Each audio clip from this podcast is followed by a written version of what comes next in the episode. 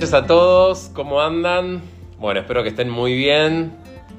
Este, nosotros acá ya largando con todo este séptimo capítulo de, eh, ¿cómo se llama? 4G. Estamos muy contentos de estar acá con ustedes. Ya ahí estoy llamando a todos mis compañeros. Hoy tenemos un capítulo muy, muy, muy lindo. Eh, donde vamos a estar hablando eh, de embarazo y COVID. Embarazo y COVID, este, un tema eh, a muchas de ustedes que nos están escuchando. Eh, hola Lu, ¿cómo andás? ¿Cómo estás? Bien. ¿Qué Buenas, buenas. Eh, Buenas, buenas. Tito, ¿cómo anda Ignacio? ¿Todo bien ustedes? ¿Cómo andan los galenos? ¿Cómo andan muchachos? ¿Todo bien? Súper ¿Todo en bien, súper bien. Bueno, acá estamos en este séptimo capítulo, estaba introduciendo a la gente que tenemos un capítulo dedicado a embarazo y COVID. Este, y tenemos una entrevista súper importante que ahora en minutos vamos a esperar que la gente se vaya sumando. Este, arrancamos con ella. Este, básicamente para poner un poco en órbita este, qué es lo que está pasando con las embarazadas y el COVID. Creo que tener una experiencia de primera persona sirve para, para ver qué es lo que pasó, cómo lo atravesó. Hay muchas cosas puntuales de su historia que ahora vamos este, a charlar que me parecen súper importantes. Este, y al final de, de este capítulo vamos a tener la palabra autorizada este, de un obstetra, Nacho Pérez Tomás, presentando para terminar de redondear muchos temas que van a tener relación con este capítulo de embarazo y COVID. Así que bueno, ¿qué les parece si ya voy haciendo los trámites para que ingrese nuestra invitada estrella de hoy? ¿Qué les Les parece? contamos, les contamos que hoy Vamos. va a ser así dinámico. Vamos a entrar, salir, entrar, subir para que estemos todos en pantalla y, Tal cual. Y bien sea más fluido y que se escuche bien y esta cosa de la cámara que por ahí poníamos era un poco bueno. Dieguito, te despedimos por un ratito, la sumamos a nuestra invitada de hoy. Chao, Nos nos vemos. Mientras Diego hace los honores, mientras Diego suma a todo el equipo, eh, nada, desde que se anunció Karina, explotaron todas las cuentas de todos diciendo Sí, bueno, no la había nombrado todavía, pero nuestra invitada especial. la nombramos todas las semanas. Nuestra, nuestra invitada estrella de hoy es Karina. Ay, eh, Hola. ¿Cómo ¡Hola! andan? hola Karina, ¿cómo estás? ¿Cómo estás? Muy bien, muy bien. Tratando de. Bien, muy bien, muy bien. Do- Tratando, viste, de. Bien, estoy viendo si hay, hay filtro, porque. Nacho, yo te, no sé, lo veo como. Hay filtro porque tengo una ojera, viste, hasta ya. No, no, Parezco no, oso panda. no. compañeros. Estás, estás espléndida. Está bien, está bien, bueno, bueno, lo voy a. ¿Cómo están? Bien, todo muy Bien. Eh, Muchas gracias por la invitación. eh, No, gracias a vos por tu tiempo. Sabemos que estás ocupada con los chicos. Pocas tareas tiene Cari. ¿eh? Pocas tareas tiene Cari. Pocas, pocas tareas. Es madre, es influencer de cocina, tiene más de 500 mil seguidores en su cuenta. Está en el programa de Flor Peña, que no sé si ya volviste, Karina, al programa de Flor. No, porque No, la- pronto, pronto voy a volver, pronto voy a volver. está todas las mañanas con Flor Peña. Eh, Emprendedora. emprendedora, sí, sí, sí, sí, una, una, una bloguera, bueno, un montón de, de- de títulos que tiene Karina y en las últimas semanas o meses te volviste como una de las caras más importantes de la pandemia. Eh, y creo que por tu historia, creo que por tu historia atravesar tu embarazo y atravesar el COVID y esa especie de reality que, que iniciaste vos porque tenías como que le debías algo a tu público y que me parece que los que estamos inmersos en las redes sociales a veces nos pasa eso, que le queremos ir contando a nuestras personas que nos siguen qué nos está pasando. Y bueno, fuiste un poco la cara de la pandemia, atravesar en primera persona y contando todo lo que mucha gente hoy está atravesando, ¿no? Un cuadro de- que se complica y que te lleva a varias situaciones. Pero creo que la primera pregunta para hacerte, Karina, es ¿cómo hoy haces el balance de todo eso que atravesaste, ya con Teo, que lo tenés con vos, si no me equivoco lo dije bien, tu Bebu, tu Sí, sí, hashtag. sí. Bebu 3. Bebu 3. eh, ¿Cuál es el balance que haces hoy, ya teniendo a Teo con vos y de todo lo que atravesaste? Yo creo que el balance, vamos a poner un- un hashtag, se llama Jetta con suerte. O sea, tuve mucha mala suerte. Por favor, los van poniendo ahí abajo. Jetta con- con suerte. tuve, tuve, o sea, a mí me, me pegó muy fuerte, yo nunca me imaginé, no tengo ningún antecedente, eh, realmente, o sea, soy una persona saludable, como carne, mucho más carne que verdura, pero como que bueno, no, no, un poquito de colesterol, Mm. pero nada más que eso. Sí. Y la verdad es que eh, yo no me imaginé, no me imaginé que iba a agarrar tan fuerte. De hecho, si yo hubiera sabido que iba a agarrar tan fuerte, yo no sé si me escondería tanto. Me expuse mucho Claro. a principio porque realmente yo lo tomaba como, bueno, ponerle onda, pues sabía que había mucha gente transitando, también, bueno, había mucha gente, hay mucha gente contagiados. Y, y yo no quiero este, tener miedo, y yo no, no soy una persona que tenía miedo, y entonces eh, quise emitir todo lo más positivo posible. Lo que pasa es que después se, se, se- descarriló. Y la verdad es que hoy por hoy, o sea, lo primero que haría, o sea, si hubiera sabido eso, no hubiera expuesto tanto. Porque también hice sufrir a mucha gente y, y no sé, o sea, como de, bueno, eso podría haber evitado, por un lado. Y después, por otro lado, yo creo que de balance es muy positivo Porque recibí mucho amor. Realmente, uno dice que, viste, el Instagram frío, es como el celular, de que hay No, mucho vos- de eso. Pero al final no es A así. vos fue compañía estando internada, vos ibas contándole a la gente lo que te iba pasando, lo que los médicos te decían, y de alguna manera esta enfermedad que eh, es tan solitaria y que mucha gente lo dice y es real, porque no te permite poder estar en contacto ni mucho tiempo con, con tus seres queridos, ni con médicos, ni enfermeros que te acompañen. En tu caso, el celular te mantenía en contacto con el mundo exterior y con todo Sí. lo que te acompañaba, ¿no?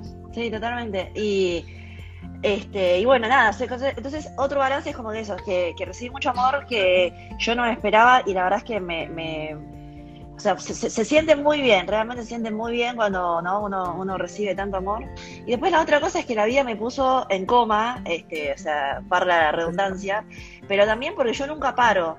Y en algún momento la vida dijo, bueno, pará, flaca, pará. Que este entonces yo creo que me obligó a una pausa que yo nunca hubiera tenido. Tal cual. Así que, eh, bueno, es bastante positivo de balance, digamos, ¿no? Bien. Yo creo, a mí, a mí me, yo creo que Karina lo que eh, fue, fue importante, digamos, obviamente vos elegís qué compartís y qué no compartís en, en tus redes, pero te- yo te lo, te lo he dicho, personalmente me, me impactó un poco tu, tu narrativa. Eh, yo hace 10 años que trabajo en terapia intensiva, llevo más de 500 pacientes COVID tratados en, en la terapia, eh, y el modo en que vos planteaste tu experiencia, ¿no? Del otro lado del mostrador, eh, con las stories, el minuto a minuto, eh, para mí fue muy impactante y por ahí me hizo ver las cosas desde otro punto de vista. Así que yo creo que ha sido muy positivo eh, este, y, ha, tenido un impacto social eh, súper importante. Eh, es un testimonio único que nosotros como médicos por ahí no nunca lo habíamos visto, ¿no? Desde ese ángulo. Así que este, yo creo que, que, bueno, y aparte tu, tu energía y tu empatía este, y la resiliencia que tenés, ¿no? La, tu recuperación ha sido meteórica. La verdad que raramente vemos, ¿no? Después de, de, de una internación en terapia, tu recuperación, tu vuelta a la vida normal y ha sido súper veloz, así que desde el punto de vista nuestro ha sido súper positivo el aporte.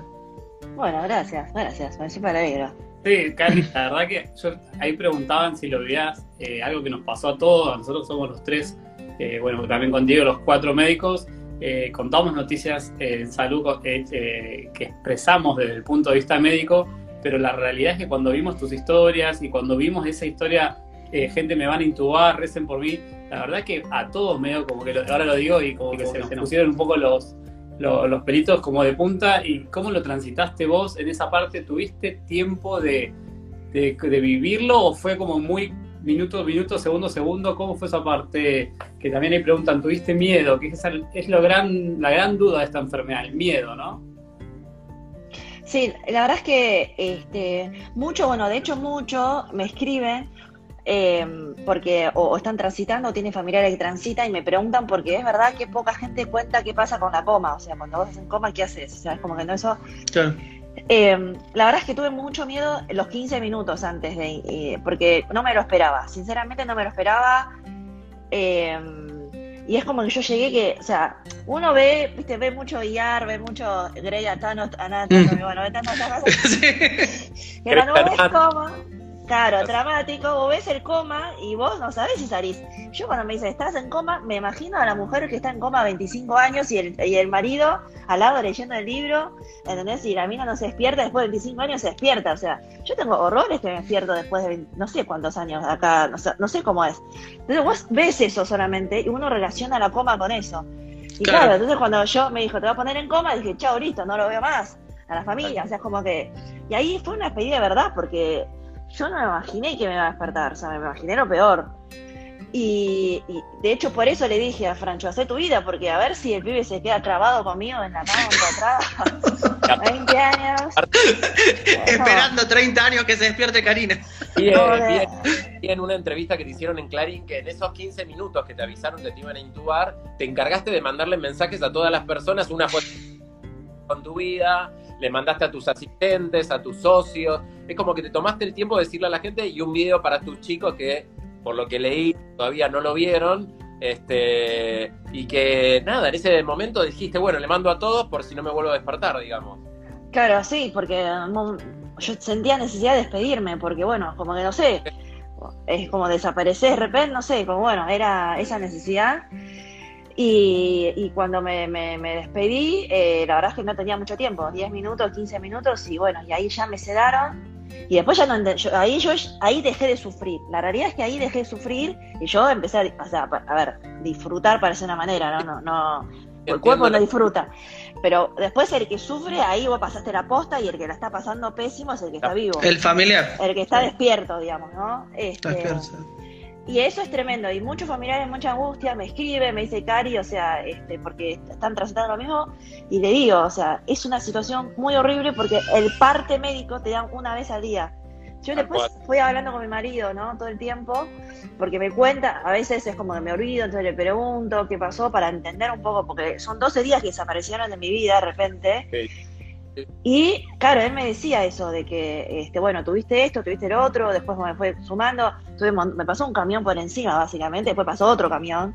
Claro. O sea, tu- tuve dos neumonía, neumonía después este, uno, no, sepsis, eh, trombosis, o sea, me agarró todo lo que voy a agarrar, me agarró. Vamos, para la gente que está escuchando, eh, Cari entró con un cuadro de COVID, un cuadro de COVID que eh, se complicó con una neumonía. Esa neumonía necesitó una intubación para que su ventilación, digamos, para que ella pudiera respirar. Por eso la intuban. Luego, durante esa intubación, se sobreinfecta con una bacteria, por lo que, por lo, por lo que leí, y a bueno, entró en un cuadro de sepsis muy grave, estuvo muy grave durante esos 12 días o 13 días que atravesó. La tuvieron que poner boca abajo. Este, nada, ella estaba embarazada, había que también ateo, digamos, fue un trabajo muy grande que se hizo alrededor, este, y la verdad que eh, nada, me- me- hasta, hasta, hasta me emociono solo contarlo, porque en una parte de, de tu entrevista vos decís, muchos me dicen guerrera, pero no me gusta atribuirme méritos ajenos. Yo estaba durmiendo, los médicos hicieron todo, y la verdad, Bueno, los médicos y las enfermeras y todo el equipo, ¿no? Todo. Kinesiólogos.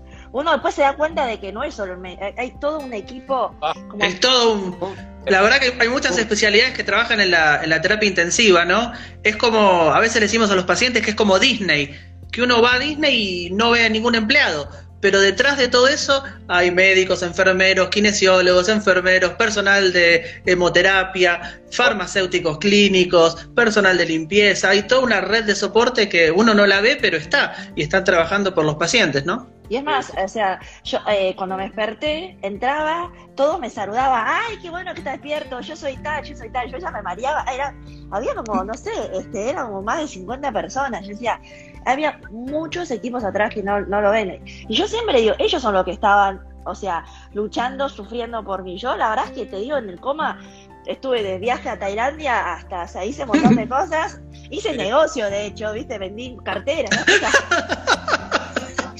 Siempre emprendedora, Siempre. aún en el, Ah, aún en la terapia intensiva, Siempre, siempre, siempre. Este, Acla- aclaremos a la gente que obviamente estar en terapia intensiva posiblemente es la experiencia más traumática de la vida de una persona, ¿no? es, pero eh, cuando una persona está con el respirador y está en coma farmacológico, como preferimos decirlo, sedado profundamente, no sufre, digamos, está en un sueño profundo, es como cuando uno lo operan y después se despierta y prácticamente no tiene recuerdos de ese periodo, ¿no? Esos días de tu vida están borrados de tu memoria, Cari, seguramente, ¿no? No, no hay memoria, no hay registro. No, no, no, no hay registro. De hecho, eh, después me di cuenta de que cuando me bajó, o sea, cuando ya me despertaron, este, yo estuve dos días también como muy este, en el limbo, como que había cosas que parecían, a veces le pregunto, che, ¿esto pasó? ¿Esto no pasó? A una amiga que tiene un restaurante, este, eh, yo soñé, o sea, no sé, soñé que me mandaba comida, le digo, che, vos me mandaste comida de verdad. Te despertaste con hambre. Así, no me dejaban comer. Te llegaron a mandar comida mientras estabas internada en el hospital, te puedo asegurar, la comida se la comieron los médicos, enfermeros. Sí, no.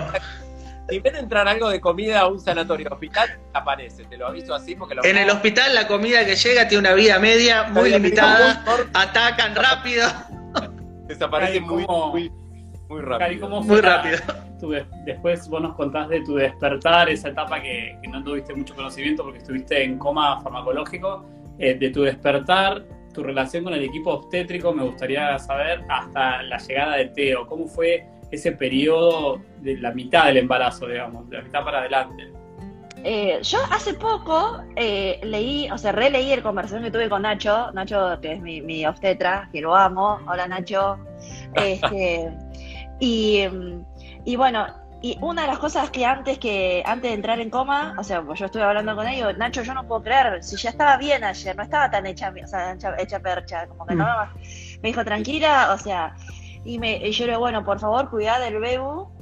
Eso fue lo que le dije y me dijo, tranquila, nos vemos del otro lado, o sea, cuando me despiertes y ahí nos abrazaremos.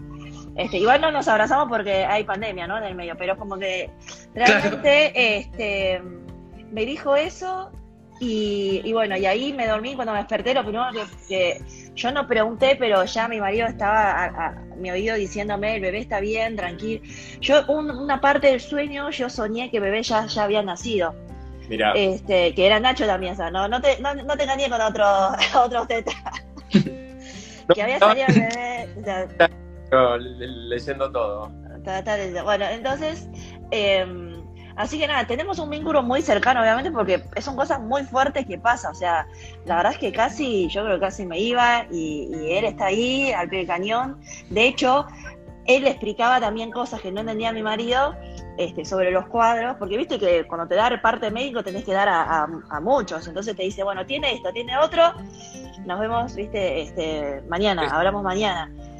Eh, y entonces hay cosas eh, términos que por ahí no entiende, o por ahí en el momento está muy abrumado, entonces no, no sabe. Por ejemplo, cuando le dijo, me acuerdo, ese fue el peor día para, para Franchu, cuando dijeron que el estado mío estaba crítico, me pusieron boca abajo y este, el pronóstico es reservado. Se le cayó la ficha de que esto, o sea, él siempre pensó que era nada, o sea, como que no sé si es un mecanismo de defensa o lo que fuese, y él encima estaba, mm. él estaba internado en otro hospital con los chicos, porque él también, o sea, tenía eso, eh, eso es lo que, ¿no? Y entonces, claro, le agarró como dice, bueno, o sea, si la perdemos a Cari y yo lo mío se agrava, ¿qué hacemos con los chicos? Fue como una situación y él solo estaba ahí. Bueno, me fui de tema, pero Nacho estuvo todo el tiempo conteniéndolo a él, que es un tema muy importante porque muchas veces habla de la madre, pero no hablan del, del, papá, ¿no? Entonces es, lindo que... A ver, era, era padre y era tu marido, Cari, digamos, estaba su mujer internada, digamos, acá eh, creo que a la gente que en estos contextos en los cuales vamos a... Eh, ahí lo escuchamos a Teo reclamando a la madre. Eh, estos contextos en los cuales una madre eh, embarazada ingresa por un cuadro grave y necesita siempre se prioriza a la madre por sobre el bebé. Hay que, tiene que vivir y si la madre no vive, el bebé tampoco. Entonces, esta es la postura que se toma muy fría y muy dura y es muy difícil y la verdad que escuchar a Karina, escucharte, atravesar todo lo que atravesaste, ponerte boca abajo, lo que eso implica para el bebé en, en nada, en todo esto que atravesó y verte hoy con Teo, la verdad es que me parece este, increíble y un milagro de la vida realmente.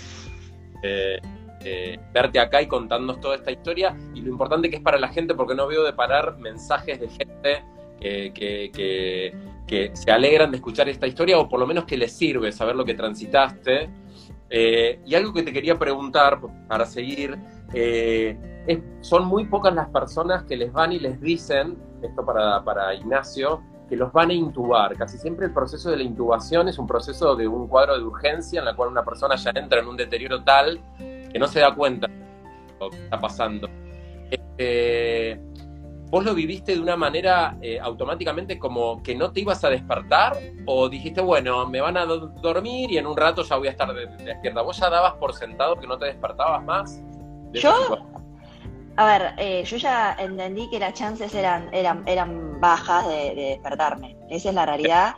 Y esa fue mi realidad. O sea, por eso Jetta con suerte, porque zafé medio de pedo. O sea, para, no, no sé si puede decir pedo acá, pero bueno. Después Sí, de sí, todo- lo Eh, a ver, otra cosa que a mí no me, no me ayudaba a, a todo este peor escenario es que yo durante todo el año pasado, Nacho seguramente sabía, yo este, traducía todo lo que pasaba en China, las primeras etapas del coronavirus. Me pasé, Sí, de acuerdo. sí, me pasé mucho tiempo traduciendo lo que pasaba allá. Entonces yo sabía lo que iba a pasar. Sabía que, este, o sea, ya con respirador, eh, ¿cómo es? Eh, sabía los porcentajes, pues yo lo traduje. Yo lo traduje. Y la verdad es que eso tampoco ayuda, ¿no? Porque bueno, ahí ya, como dice, bueno, yo ya estoy en, nada, en el escenario. Y es verdad que eh, no te explica mucho, o sea, no te explica cuántos días son, viste, como que la gente tampoco sabe mucho eso. Yo después hablé con, con, con el Francho, mi marido, me dice, este, yo pensé que te iba a meter dos o tres días y te sacabas. Y después hay otros no, una vez que estás en tu bar mínimo son unos, no sé, ya es un periodo. Entonces, hay mucha duda sobre eso.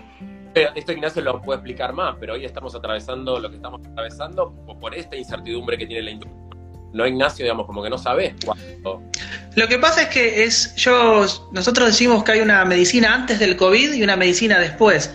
O sea, estamos a- aprendiendo día a día, haciendo seguimiento a largo plazo.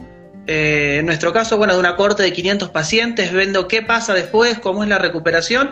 Y también es algo súper dinámico. El año pasado teníamos que el COVID grave era una enfermedad que afectaba predominantemente a los adultos mayores y a la gente con factores de riesgo. Ahora vos entras a cualquier terapia intensiva de Sudamérica y son chicos de 25, de 32, de 37 años, sanos, sin sobrepeso, sin nada, y han pasado menos de seis meses, ¿no? Eh, minuto a minuto, hora a hora, día a día, uno tiene que ir aprendiendo y aplicando lo aprendido y bueno, este, Adaptarse. De hecho, lo que contaba Cari, que es la pronación, que es cuando al paciente le, lo conectamos al respirador, lo colocamos boca abajo, ¿no? Como durmiendo boca abajo. Eh, y eso es una técnica que se usó durante muchos años, pero que se vio que es muy, muy efectiva en, en COVID. Eh, y en la literatura, Cari, te aviso que estás entre las eh, únicas 30 personas en la historia de la humanidad que han estado pronadas durante el embarazo. Solo hay 30 casos reportados, así que estás haciendo historia. Me gustaría que fuese 30 personas que habían ganado la lotería, pero bueno. Exactamente lo mismo. Pero, este, nada, uno Bueno, va escribiendo, la historia se va escribiendo sobre la marcha. Ya, digamos, para que lo veas así, le das esperanza a mucha gente que atraviesa un- Totalmente. una pronación y está embarazada para que primero esté viva y segundo esté su hijo o su hija con ellos. Así que imagínate la importancia que tiene esto, porque la idea de este capítulo no era tampoco transmitir miedo. Eh, hoy está un poco más este, en boca de todos el tema del embarazo y del COVID. Se sabe que tiene un poco más de riesgo la mujer embarazada, esto ya se sabe un poco más. De hecho, ahora ya cambió el plan de vacunación y hace minutos lo leí o hace horas. Este, en la provincia de Buenos Aires las embarazadas van a poder acceder este, a la Ah, vacuna, bien, todas ellas. Antes era perfecto. más exclusiva, ahora todas se van a poder vacunar. Así que la idea era esto, poder contar un poco qué es lo que pasa cuando no te va bien este, y, y- y esta sos vos. Así que, bueno, Es más, chicos, Tremendo. una cosa más. Este, Es más, yo, yo le decía a. Tengo una amiga que después de que me desperté, este, ella entró, o sea, está embarazada también y, y, y- y se contagió de COVID y tenía mucho miedo. Y le dije, o sea, en el grupo, decía, bueno, no te preocupes porque las chances son bajas y de nuestro grupo Karina ya le tocó, así que vos tranquila, Claro, ya, ya está, ya tenemos la. votos, vos. Ya está. Así que bueno, yo ya, ya lo pasé por ustedes, así que ojalá, ojalá no haya más de 30. Oja- ojalá que se quede acá el número. Tal cual. este, Esperemos, esperemos. Pero bueno, cada vez, cada vez tenemos más porcentaje de la población vacunada, como decía Diego, eh, hay más estudios de seguridad de la vacuna en el embarazo, así que bueno, en algún momento lo que siempre hay que pensar en la terapia intensiva, en una guardia, en un pas que hay luz al final del túnel. Esto tiene un final y no es que esto va a ser eh, así por el resto de nuestra historia como especie, ¿no? En algún momento esto va a terminar y bueno, eh, el camino a eso es la vacunación, la única. Obvio, obvio. Lucas, vos querías preguntar algo. Sí, no, yo la sigo Cari, la verdad que me encanta cómo ella lo transmite, así con esa frescura, cuenta todo, dice, sí, dice choto, no me importa nada, dice absolutamente todo y me encanta. Y además ella es una residente de siempre, porque en tu primer embarazo también tuviste, tuviste que ponerle el pecho. No tengo eh, suerte con los embarazos. O sea que sos una, sos una guerrera en serio, la verdad que la gente te pasaron un montón de comentarios acá que te tiran un montón de muy buena energía, así que agradecerte más que nada porque como dice Diego, no era la idea llevar miedo, sino todo lo contrario, ¿ves? Sos el ejemplo viviente de cómo, de cómo salir adelante, cómo poner el pecho, de cómo desarmar, desconstruir, no llenarse de miedos y mitos y además ya le contamos a la gente que estamos preparando algo de secuelas post-COVID. No sé si vos nos querés contar algo. Hablaste algo de medio de laguna. Sí. Yo le iba a preguntar justamente eso, de que ella en, en la entrevista que le hicieron, eh, le preguntaron si estaba haciendo algún tipo de terapia post eh, todo esto que atravesó.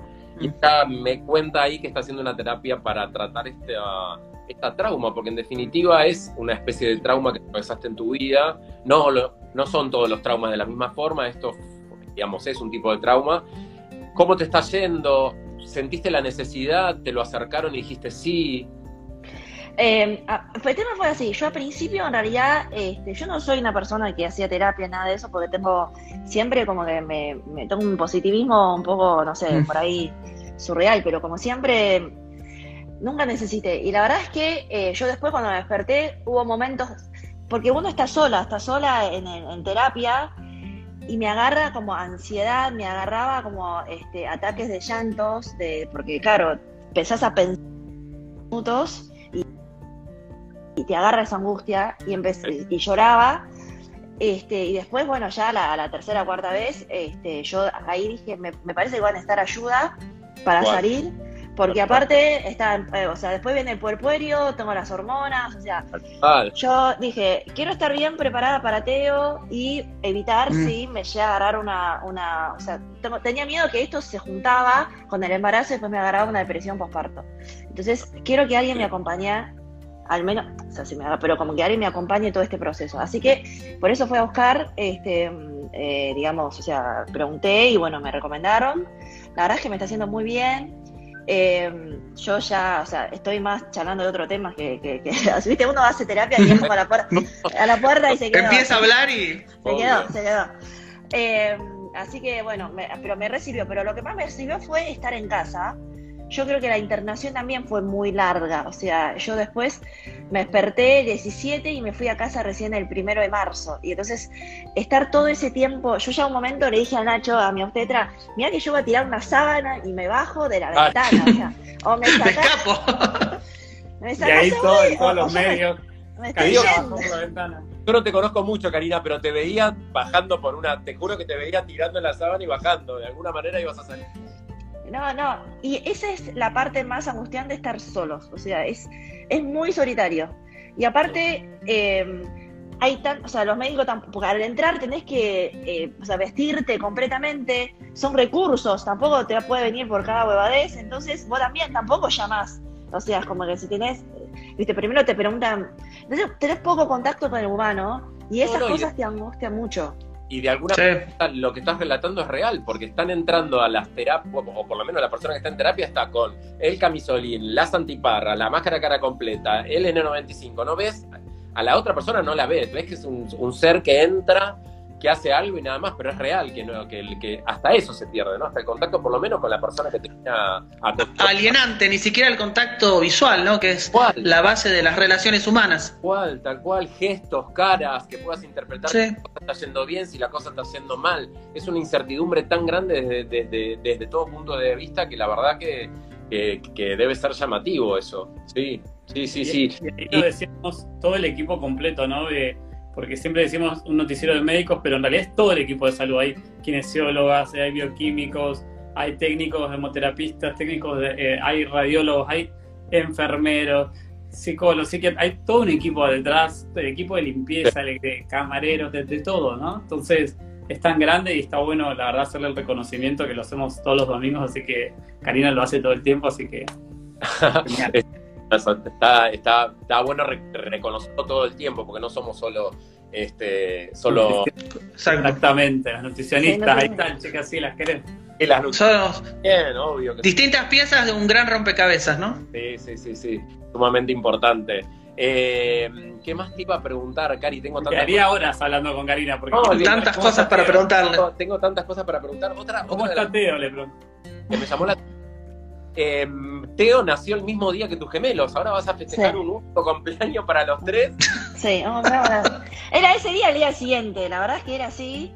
Este, así que bueno, la verdad es que bueno, después dijimos, bueno, ya fue, o sea, eh, fue muy en el momento, eh, ya fue, que sea el mismo día y se terminó. Era, era ese día el día siguiente, era más de eso no, porque yo empecé a ahogarme ya bastante en, el, en la respiración la verdad es que mm, es otra cosa, ¿no? Que uno, uno no, no, no se imagina. O sea, yo hace cinco, cuando nació los mellizos, nacieron muy prematuros y uno de ellos no respiraba.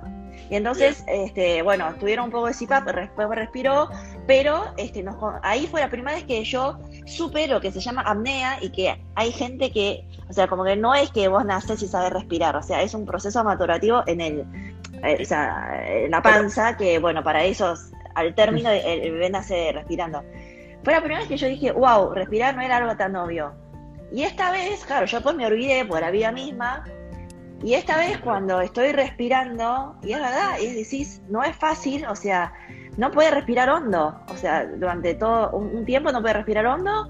Hice mucho tiempo de kinesiología eh, respiratorio y eh, durante una, una dos semanas llegaba el aire, viste, y dije, uh, chao, qué bueno que puedo respirar. Y yo dije, es una cosa, una, una emoción.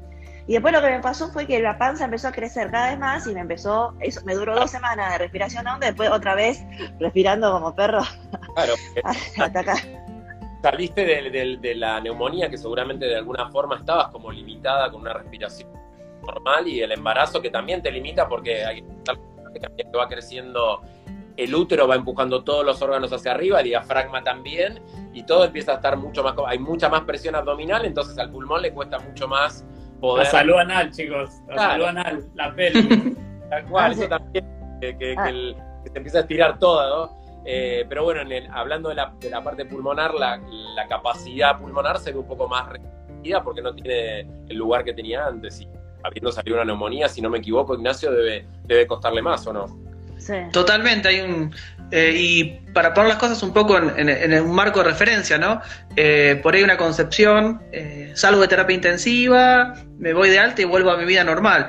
Lamentablemente no, son mínimo seis meses hasta que una persona más o menos se reintegra a su vida laboral, ¿no? En nuestra serie, a los cinco meses, solo el 15% de los pacientes han vuelto al trabajo full time. Un poco por lo que contaba Karina, por algunas secuelas respiratorias, neurológicas, lagunas mentales, debilidad, bueno, distintas situaciones, así que la recuperación es muy, muy lenta, ¿no? Después de una enfermedad crítica, como el COVID-19 grave.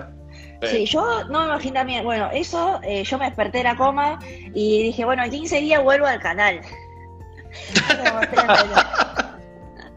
ya estaba ya estaba preparando las recetas para eso en, vos marca, eso en vos marca una diferencia, porque la gente que no tiene esa actitud tan positiva, de decir en 15 días vuelvo porque era lo que vos querías, también ayuda a que, a que de alguna manera tu recuperación sea más rápida. Parece una cosa, una frase medio hecha, pero es real. Pero bueno, este, nosotros, chao, buenas noches. Este, bueno, nosotros eh, se van a dormir los chicos, duermen temprano. Eh, no, yo la verdad es que yo no me imaginé. Cuando me dijeron que tenía, claro, y cuando me di cuenta que no podía caminar, dije, bueno, chao, listo, acá obviamente no. Pero, pero, pero sí, es como decís, es largo. No es que te resfriaste y bueno, no, ya está, te recuperaste. Por eso digo que no es joda, porque bueno, hay que cuidarse, es súper importante, porque al final, lo, o sea, en comparación todo lo que hicimos estos tres meses de recuperación, lo único que tenía que hacer era, a ver, yo igual me recuidé, pero viste que a veces te aflojás, qué sé yo, viste, tocaste algo, te olvidaste, es una cosa... Pero no es culpa mm, ni culpa de... No, hay, no, es la pandemia. Es así. Lógico, que capaz que vos estás hiper cuidada y te toca una persona con una carga viral altísima en un lugar y bueno, y te contagiaste. No es culpa de nadie, porque te escuché al principio decirte que si por ahí hubiera hecho las cosas o me hubiera guardado más, no sabes, te hubieras contagiado igual por ahí estando en tu casa o saliendo a trabajar, digamos, eso nunca lo vas a saber, así que tú sí. lo porque no, te, no te va a servir de nada. Eh, ya te empezar a despedir, la verdad. No, por favor porque no te queremos quitar más tiempo, porque sabemos que Teo es chiquitito y lo escuchamos ahí atrás que seguramente necesita la sí. Yo te quiero agradecer muchísimo por habernos dado de este ratito, eh, por tu frescura, por tu alegría, por contar tu historia. Y ahora los dejo a los chicos que se despidan. Un beso enorme, me encantó conocerte. Bueno, es un gustazo, nos vemos. Cari, muchísimas gracias por todo y bueno, por todo lo que compartís y la verdad por la energía, que, transmitís y bueno, por haber convertido una situación que seguramente ha sido de las peores de tu vida en algo muy positivo para toda la comunidad. Bueno, gracias, gracias Cari, gracias Cari, le pusiste voz, cara, testimonio, pasión, garra, la verdad que la gente se, se reconoce en vos y eso está bueno, atraviesa, así que agradecerte hoy que estés en, 4G, la verdad para nosotros es un placer. Y además contesta todos los mensajes, escríbanle porque está al pie del cañón. Es lo más, es lo más, en serio. Karina, mil gracias. Muchísimas gracias. Besos. Chao. Chao, gracias. Chao, chao. Chao, chao, gracias. Bueno, la verdad, eh, tuvimos una entrevista increíble. Ya le voy a sumar un cachito este, a, a Dieguito. Eh, eh, nada, en un momento dado como que se me puso un poco la piel de gallina de escucharla, el relato, este, no sé, no es fácil. Y, el feedback que nos da todo el tiempo, ¿no? Como a nosotros, todos los colegas que estábamos escuchando, el feedback que ella también nos da de los partes, de la experiencia, cómo lo vivió. Sí, sí. sí, eh, es complejo, es complejo atravesar un, cuadro de esa manera. Eh, y creo que esto no es para mí una frase hecha, creo que el positivismo que ella transmite también creo que le ayudó a atravesar esto, esto de otra manera, digamos, ¿no? No es fácil. Impresionante la nota, ¿eh? ¿eh? Impresionante la nota que la estuve viendo desde afuera. La vamos a tomar al último invitado de la noche. me voy. Eh, en un rato, eh, Lucas, digo, Dieguito se queda ahora. Este, esto es muy dinámico hoy. vamos a estar invitando ya mismo a, la persona que acompañó a, a Cari, a, su obstetra, que seguramente muchas de ustedes este, lo conocen y si no lo van a conocer hoy. Eh, es amigo personal, estudié con él en la facultad. Nachito, ¿cómo estás? Bienvenido a 4G. ¿Qué hacen? ¿Cómo andan todos? Gracias por Buenas noches, ¿cómo estás? Bienvenido, Nacho. Bien, todo, todo Ahí estoy subiendo un poco el volumen. Bárbaro. Voy a, mientras acomoda, voy a decir que Nachito es el jefe del servicio de obstetricia y gineco del Hospital Piñero, es fellow del American College, está en la comisión directiva de Sojiva, vicepresidente de la Asociación Argentina de Controversia en Obstetricia y Ginecología, socio fundador de la Asociación Argentina para el Estudio de Infecciones en Ginecología, Obstetricia y Enfermedad de Transmisión Sexual, eh, comisión directiva de la Asociación Argentina para el Estudio de las Infecciones. Bueno, tiene cualquier cantidad de ¿Qué estuviste leyendo LinkedIn, boludo? Acá abierto estoy leyendo todos porque así te tengo que presentar. y nada, recién terminamos de hablar con Cari, tu paciente. Sí, sí, sí. Estoy acá desde las 8 escuchando todo, la presentación, el inicio de ustedes, toda la entrevista con Cari, que la verdad siempre es genial, brillante. O sea, un ejemplo de superación de cómo pasó y cómo vivió y cómo tuvo que superar todo esto, la verdad que.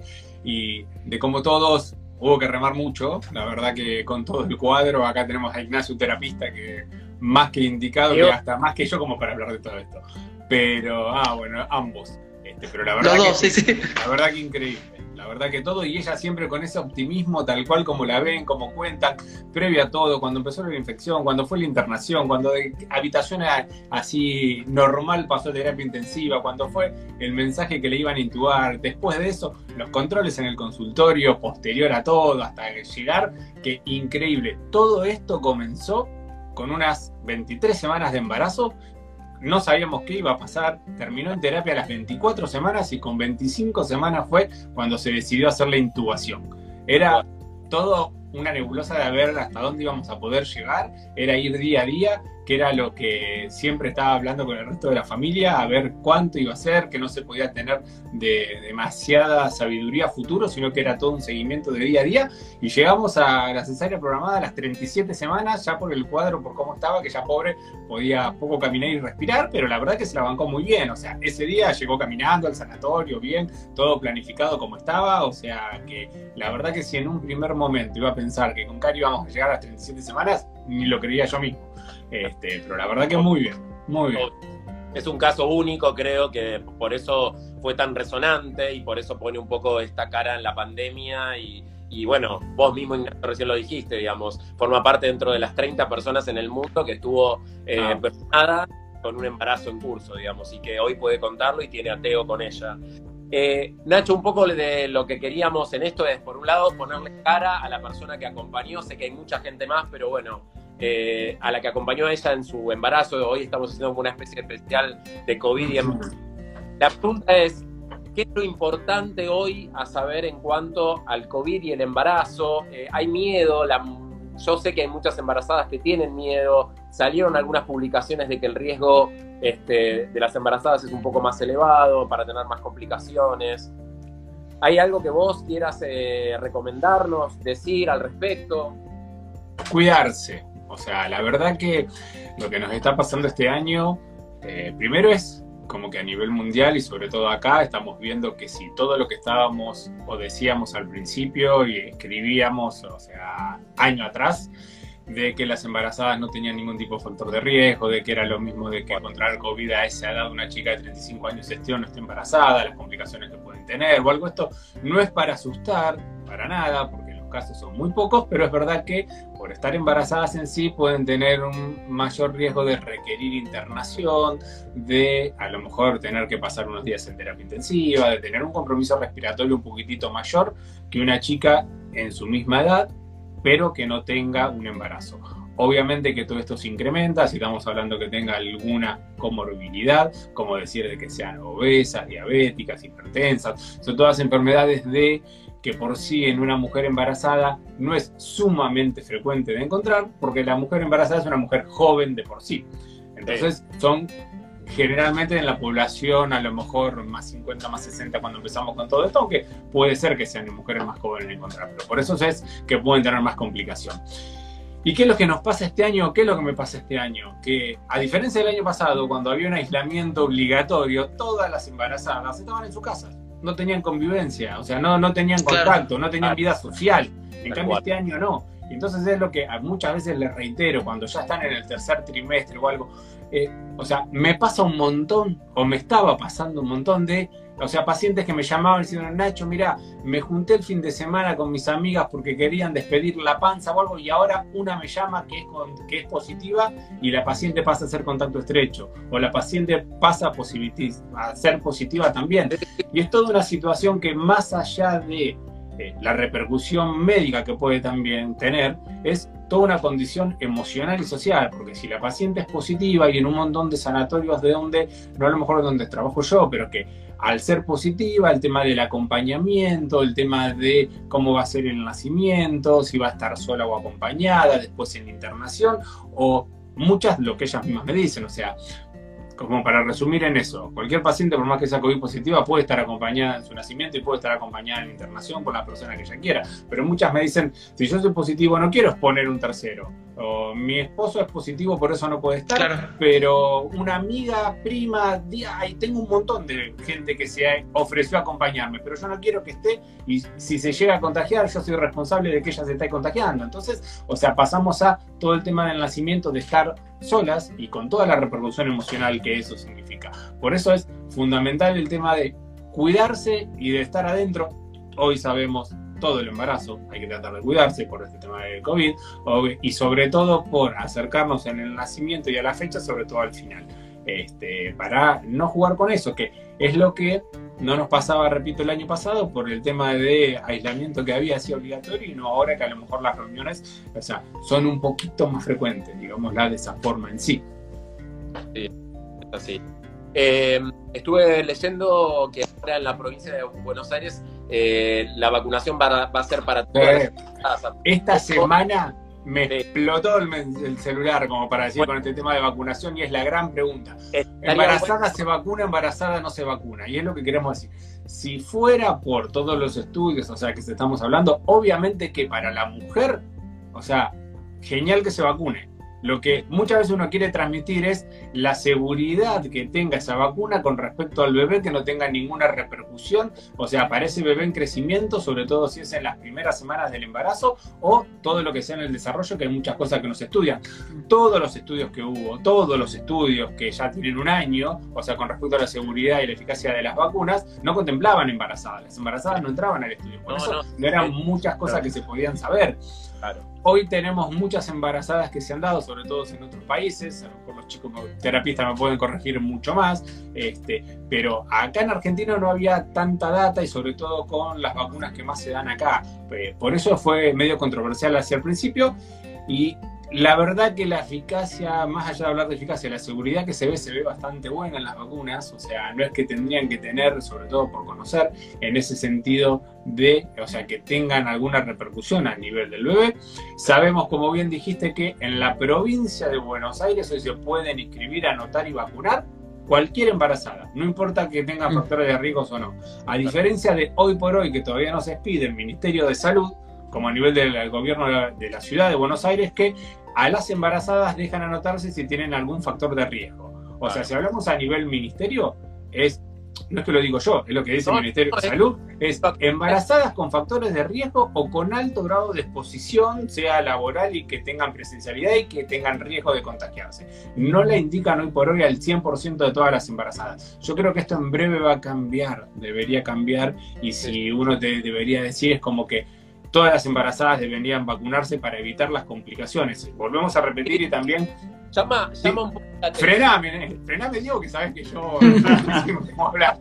Eh, por ahí con, los chicos, llama un poco la atención esto que decís, ¿no? De que el Ministerio de Salud y Cava vaya por un o no lo hayan abierto y que solo Goyán y la provincia diga vacunemos a todas las embarazadas. Me parece como raro, porque si vas a tomar una línea digamos, una decisión tan importante para la población embarazada, que sabemos que es una población que está preocupada, que, está atravesando esto, si haces esa disposición, no sé qué opinan chicos ustedes, me parece que tiene que ir a todo la población. Sí, Entonces, sí, eh, acá en Chile, eh, eh, yo estoy en Chile y lo que han hecho es, inicialmente cuando, cuando salió la publicación sobre seguridad de Moderna y Pfizer en el embarazo hace unos meses, primero el gobierno nacional autorizó el uso de, Pfizer en el embarazo y después a medida que hubo mayor disponibilidad de datos con la vacuna Sinovac, que es la que se aplica mayoritariamente en Chile, también se autorizó eh, el uso de la Sinovac en el embarazo, pero ha sido una medida del gobierno nacional que se aplica en Santiago y en todas las regiones de, de Chile, ¿no? Yo creo que tiene que ser homogénea y consistente la medida porque si no, eh, digamos, la General Paz no es, no es una barrera biológica entre lo que sucede en, en Cava y en, provincia, ¿no? Totalmente. Ahí, Nacho, yo te quería hacer eh, eh, dos preguntas. una es que tenemos que tener en cuenta que a la hora de pensar de una mujer embarazada, tenemos que pensar en dos pacientes, ¿no? Porque, o quizás si es un embarazo gemelar en tres pacientes o los que sean, ¿no? Eso es un desafío que los, los médicos convencionales, los que no somos ustedes, no pensamos de esa manera, no pensamos en un paciente único, pero Nacho siempre piensa en que hay dos pacientes, ¿no? Que estamos tratando. Una de las preguntas que veía que se repetía un montón acá en el, chat era si eh, durante el puerperio la mujer, si tiene la posibilidad, se podría llegar a, vacunar o no. O sea, si, está ok, se va a probar de sí o no. Y, y, y la otra pregunta es si la mujer contrae COVID estando embarazada y justo está en el momento trajo parto, el bebé también podría ser eh, riesgo por transmisión vertical o como se llame, eh, se podría contagiar. Esas son las preguntas que vi que se repetieron un montón en el chat. Ok. Eh, lactancia y vacuna sí, es mucho más, o sea, en la seguridad de la vacuna en ese sentido, allá el bebé no está en la panza, o sea, como para decirlo así. Transmisión vertical no, o sea, sí estamos hablando de transmisión perinatal. Hubo muy poquitos casos a nivel mundial donde era dudoso el tema si el bebé se había transmitido, ya había nacido con COVID o en verdad que era una transmisión perinatal. O sea, pensemos que el bebé una vez que nace es susceptible a contraer y a contagiarse como cualquier persona, cualquier persona adulta de cualquier edad. Entonces, si la mamá es positiva, con ese contacto íntimo que tiene, sobre todo por el momento de la lactancia, esos centímetros, o sea, que separa, ese piel con piel, o sea, todo eso es lo que puede hacerlo vulnerable a contagiarse. Por eso hubo muchos casos de bebés positivos, pero más que nada pensando en ese periodo perinatal post-nacimiento y no a nivel de transmisión vertical, que es lo que se llama No, en el embarazo o durante el nacimiento. Tal cual, tal cual. Buenísimo. Eh, bueno, Hablo mucho de las vacunas, y esto a lo mejor es- va más para ustedes o no. Hoy por hoy, a lo mejor la de AstraZeneca, y que encima van a venir varias, es la que tiene un poquito más de controversia por esos episodios pues- un poco trombóticos que tuvo, o porque en varios Sí. países se indicaban a mayores de 40 años y no a todos. Es la que quedaría un poquito Sí. más a discusión si para las embarazadas se pondrían dar cualquiera, o bueno, obviamente que Pfizer y Moderna acá no tenemos, hay que ver qué pasa a futuro, pero más que nada la de Sinopharm o Sputnik, o sea que si uno tendría que decir hoy, a lo mejor recomendaría más esas, pero también cuando uno se anota el plan de vacunación, se anota y cuando vas te, Te toca la que te, te toca la que te toca, sí, no hay menú. en especial así Eh, en el embarazo por eso.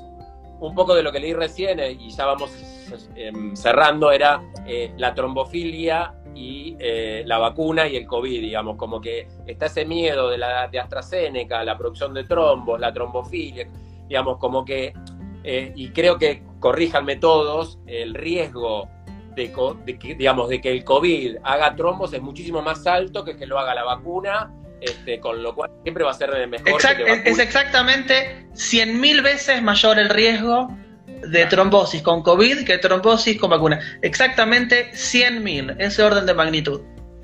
Y si, digamos, si hay una trombofilia, arriesgarte a tener el COVID y que, se, que haya un aumento en las chances que vos puedas producir algún trombo, me- eh, siempre va a ser mejor que te vacunes a que no te vacunes, digamos. Y si podés elegir, como dijo Nacho, elegís Sinopharm o Sputnik. Este, no es que AstraZeneca no se pueda, pero es la más ahí que está eh, siendo controversial. Nachito, te quiero agradecer muchísimo por haber estado con nosotros. Por esta- favor. Un gusto, un honor y la verdad que ya sabes Die- que- Diego, men- mencionamos eh, eh, la cuenta de, de Nacho Sí. por, eh, por si la gente lo quiere seguir y, y tiene mucha información de obstetricia y ginecología muy valiosa. Mencionemos porfa la Nacho cuenta. tiene una de las cuentas eh, de Instagram más lindas porque él eh, lo que hace es postear todos los partos que le permiten, todos los partos de sus eh, pacientes están en su cuenta. Arroba Nacho Pérez Tomazone, vayan a seguirlo. No tiene desperdicio. Si sos embarazada, te vas a enamorar de esa cuenta y de esta obstetra que las mujeres lo aman. Así que, este, y bueno, nada, agradecerte porque somos amigos de años, hicimos la facultad juntos, este, conozco a su familia, hoy estoy trabajando con su mujer, así que ya hay mucha relación entre nosotros, pero bueno, nada, gracias por 100%. estar acá. Bueno, Muchas gracias, Nacho, por tu ustedes. tiempo. Un genio, Nacho. estamos viendo. Gracias, hasta luego.